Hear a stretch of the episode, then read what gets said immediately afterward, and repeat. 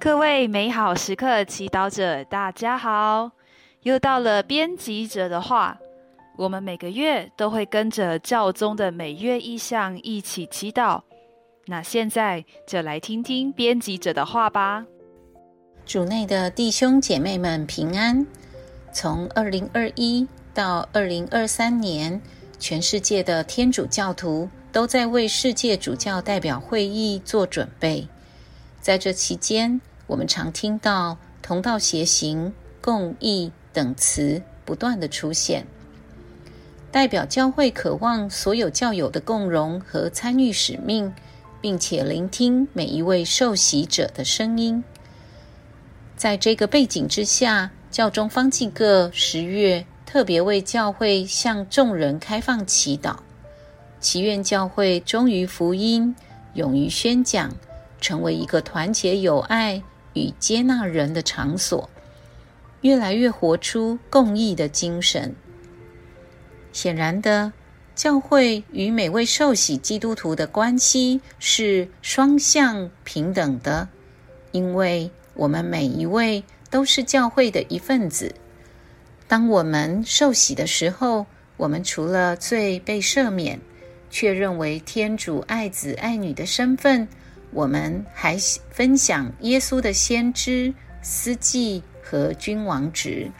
天主教教理八百七十一号，意思是，不管我们是神职人员、奉献生活者，还是平信徒，我们的地位都是平等的。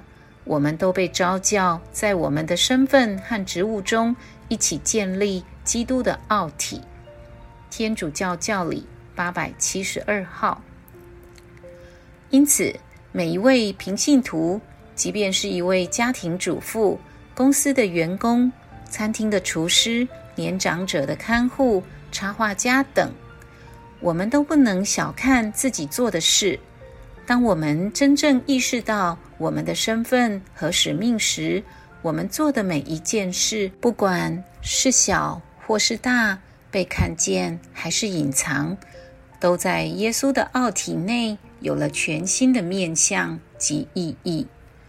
若望福音第十六章，耶稣告诉门徒们说：“我去为你们有益，因为我若不去，护卫者便不会到你们这里来；我若去了，就要派遣他到你们这里来。”若望福音十六章第七节，意思是。耶稣必须离开，门徒们才会领受圣神，才会真正意识到他们的身份与使命，并且开始过圣神引导的生活。因此，在中途大事录，门徒领受圣神后，开始淋漓尽致的活出他们的身份与使命。他们做耶稣所做的，说耶稣所说的。他们复活死人，治好病人，宣扬耶稣的复活，使人受洗，建立福传团体。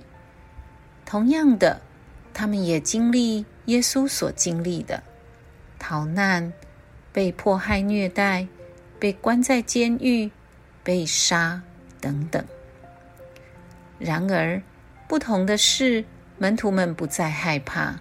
他们不再躲在自己的小屋子里，以防被杀、被捕，而是勇敢的出去宣讲、做见证。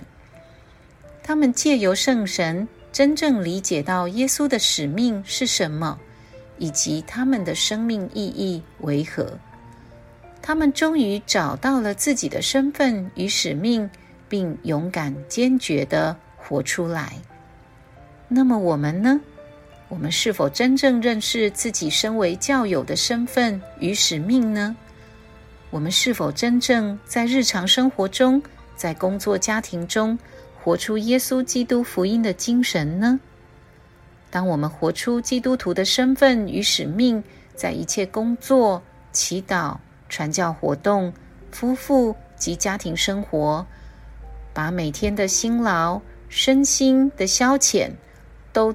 为圣神而做，甚至忍受生活的艰苦，那么这一切都会变成精神的祭品，在这些圣德之中，便为天主圣化这个世界。参考教会教义宪章三十二。也就是说，我们付出的每一份爱与牺牲，在耶稣基督内都不会白费。